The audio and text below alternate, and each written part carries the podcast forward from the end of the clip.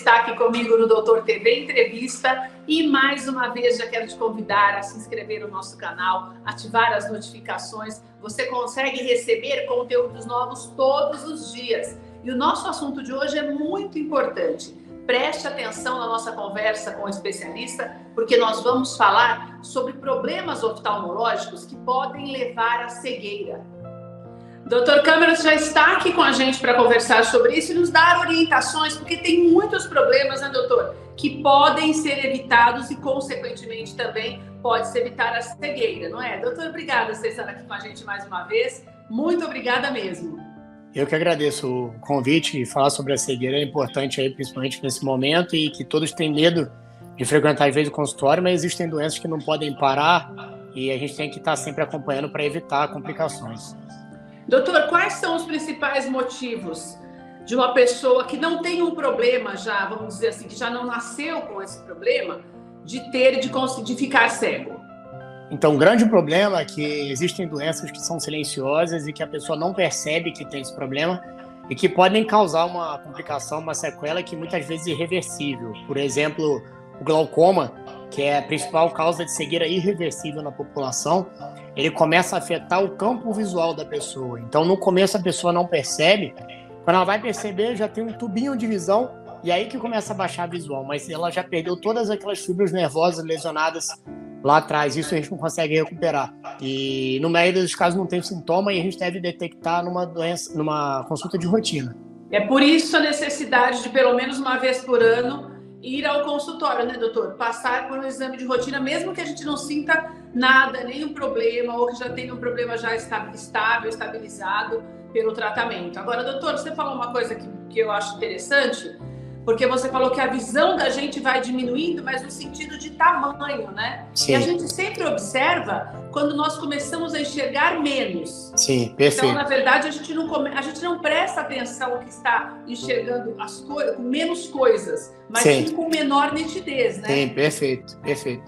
Porque algumas doenças como glaucoma vai afetar inicialmente o campo visual, ele vai lesionar as fibras e vai vir da periferia para o centro, para você perceber a baixa visual já estaria muito, muito avançado. Agora, doutor, qualquer pessoa pode ser cometida pelo glaucoma ou existe um grupo de risco mais evidente? Existem fatores de risco, é, principalmente a genética. E se você tem pessoas na família que têm glaucoma, é mais importante ainda o exame anual, principalmente depois de 40 anos, detectando a ferida da pressão intraocular, avaliando o fundo do olho, o nervo óptico, para aí sim detectar e começar a tratar precocemente e evitando complicações e perda visual de uma cegueira futura. Agora, doutor, quando nós falamos nessa perda visual, no caso do glaucoma, não existe uma cirurgia para reverter isso? Reverter não, a cirurgia seria só para baixar mais a pressão quando os colírios não conseguem dar conta dessa baixa. E a gente vê que a pressão continua alta mesmo usando todos os colírios. Então é indicada a cirurgia ou quando o paciente não consegue comprar ou não consegue utilizar, mas a cirurgia ou os colírios não, não conseguem reverter o que perdeu, e sim evitar que, que, que a visão seja perdida a partir daquele momento. Doutor, e quais são os outros problemas? Você falou que os principais são quatro. Nós falamos do glaucoma, qual outro? Sim, existe a catarata, que é a principal causa de cegueira reversível, ao contrário do glaucoma, em que você tem uma cirurgia e cada vez a cirurgia é mais segura, com as técnicas mais avançadas. E tudo que você tem em mãos, você consegue, em muitos casos, nem suturar. Claro que tem casos mais complicados, cirurgia mais rápida, com uma anestesia tópica, que os pacientes conseguem se recuperar muito rápido e conseguem reverter essa cegueira porque essa cirurgia, é, na maioria dos casos, são bem, bem, é, assim, bem indicadas e, e são, tem um resultado muito bom. E quais os outros, doutor? Temos também a degeneração macular relacionada à idade, em que a retina, a mácula, em que é, é, ao contrário do glaucoma, a mácula é a nossa nitidez, é a nossa visão central e é essa área que é acometida e as pessoas com idade mais avançada, que tenha também genética na família, também que seja é, tabagista, que fume muito, em muitos casos pode até não fumar, mas tem a genética, mas o cigarro é um fator de risco que você consegue deixar de lado. A genética e a idade não. Então a gente tem que sempre é, tratar os pacientes corretamente, da forma úmida, porque existe um vazamento na área central da visão, então a gente trata com antiangiogênicos, uma aplicação de medicamento ah. que vai secar essa membrana. Não é um tratamento definitivo, mas é um tratamento crônico. E a forma seca a gente vai complementando com algumas vitaminas para evitar uma, uma evolução mais rápida desses casos. Agora, daí um caso interessante que, que também difere na hora da percepção da gente é que nesse caso a gente pode achar que simplesmente está precisando de óculos, né, doutor? Sim, porque existe essa... que a visão vai embaçando. Aquela, aquilo tradicional de quando a gente tem um problema que é corriqueiro. Por isso também na necessidade dessa frequência é, ao consultório oftalmológico para que, que seja identificado realmente o problema. Sim, claro. Muitas pessoas acham que o problema é o óculos, até chegando em alguns consultórios falar, ah, meu óculos está ruim. Está fraquinho, né? Não é o, grau. Fala, o óculos está fraco. Sim, é, é colocado grau, testado e não melhora. Então é um outro problema. A gente sempre brinca que não é o vidro do relógio que está com problema, e sim o ponteiro. A gente tem que resolver o problema lá atrás e não o vidro que está limpo. Então, é, esse tratamento deve ser feito precocemente. Pessoas que têm genética é, também é mais comum. Então, esse acompanhamento é importante, o tratamento é importante e não fazer um tratamento é, numa fase avançada e com sequela que não existe como reverter. Então, tratar no momento certo e não perder o segmento que nesse momento do Covid muitos pacientes têm o medo de frequentar o consultório, mas essas doenças não podem esperar e o tratamento deve ser continuado. Doutor, qual é o último fator mais, mais importante que pode causar cegueira?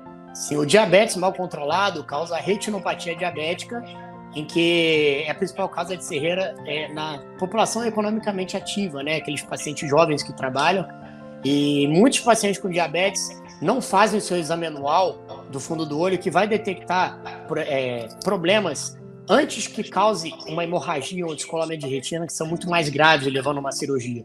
Então, paciente que tinha a retinopatia diabética mais leve, é, moderada, ou até mesmo a proliferativa, que a gente diz que é mais avançada, mas que a gente pode ainda fazer laser para regredir esses vasos que sangram, ou fazer também essa injeção de anti-angiogênico que vai secar esse líquido, esse edema, esse inchaço na área central da visão.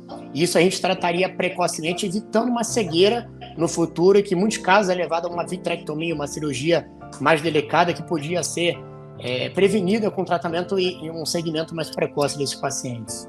Doutor, é impressionante como o diabetes pode fazer mal, né? Pode matar, né?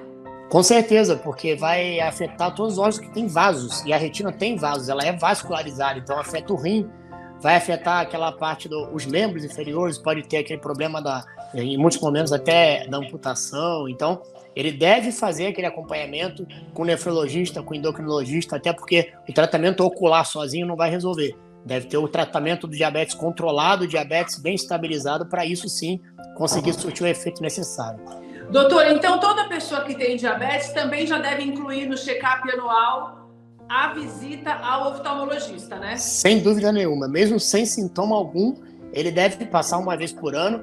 Muitos pacientes diabéticos é, percebem uma baixa visual súbita e muitas vezes é só pela é, elevação súbita do diabetes, que aí no que ele controla já melhora um pouco mais, mas a retinopatia diabética é o mais preocupante, porque começa a afetar e chega uma forma mais avançada, o tratamento é mais complicado e um tratamento precoce, uma, uma avaliação precoce, um diagnóstico precoce é muito mais garantido e muito mais seguro para o paciente. Doutor, antes de nós terminarmos, eu só queria te falar da cegueira em crianças. Com Sim. exceção daqueles casos que eu disse que muitas vezes a criança nasce cega, existem Sim. algumas doenças que também pode atingir, podem atingir as crianças? Sim, primeiramente a retinopatia da prematuridade, prematuros que devem ser avaliados por um especialista desde a maternidade para avaliar a periferia da retina, que pela prematuridade, a oxigenoterapia, ela pode não conseguir vascularizar. E isso pode gerar problemas no futuro também, como um descolamento de retina e uma cegueira. Além de retinoblastoma, que é um câncer que pode afetar mais crianças, é, doença de Coates, até mesmo a ambliopia, que é aquele problema que a gente não faz um tampão é, de, do olho saudável, o outro ruim não vai desenvolver, o estrabismo. Então, são problemas que a gente pode reverter no momento certo. A catarata congênita, que deve ser operada logo para evitar sequelas, o glaucoma congênito, que também existe. Então, crianças também sofrem com problemas oculares e devem ser avaliadas. Doutor, a partir de quantos anos eu devo levar a criança ao oftalmologista? Desde a maternidade, ela é avaliada com teste do olhinho, né? Então, A gente pede tá. continuar passando, dependendo se é prematuro, com uma frequência maior, mas pelo menos com, a partir de um ano a gente já pede para ir, porque pode ter algum problema de estrabismo, de ambliopia, aquele problema do canal lacrimal que está entupido. Então, existem problemas nas crianças bem novinhas que eu acho que podem ser detectados, tratados no momento correto, evitando os problemas no futuro. Doutor, obrigada pelas suas informações. Sempre tem uma alegria tê-lo aqui no Doutor TV. Até a próxima. Eu que agradeço. Estamos finalizando mais um Doutor TV Entrevista. Já quero aproveitar e te lembrar, hein? se não se inscreveu ainda, se inscreva agora aqui no nosso canal, ative as notificações. Você vai receber entrevistas novas com muita informação todos os dias. Também te convido a ler todas as nossas entrevistas aqui no portal. O endereço está na tela e você pode ouvir também toda a nossa conversa com todos os médicos nas principais plataformas digitais de áudio. Um Beijo para você, até a próxima.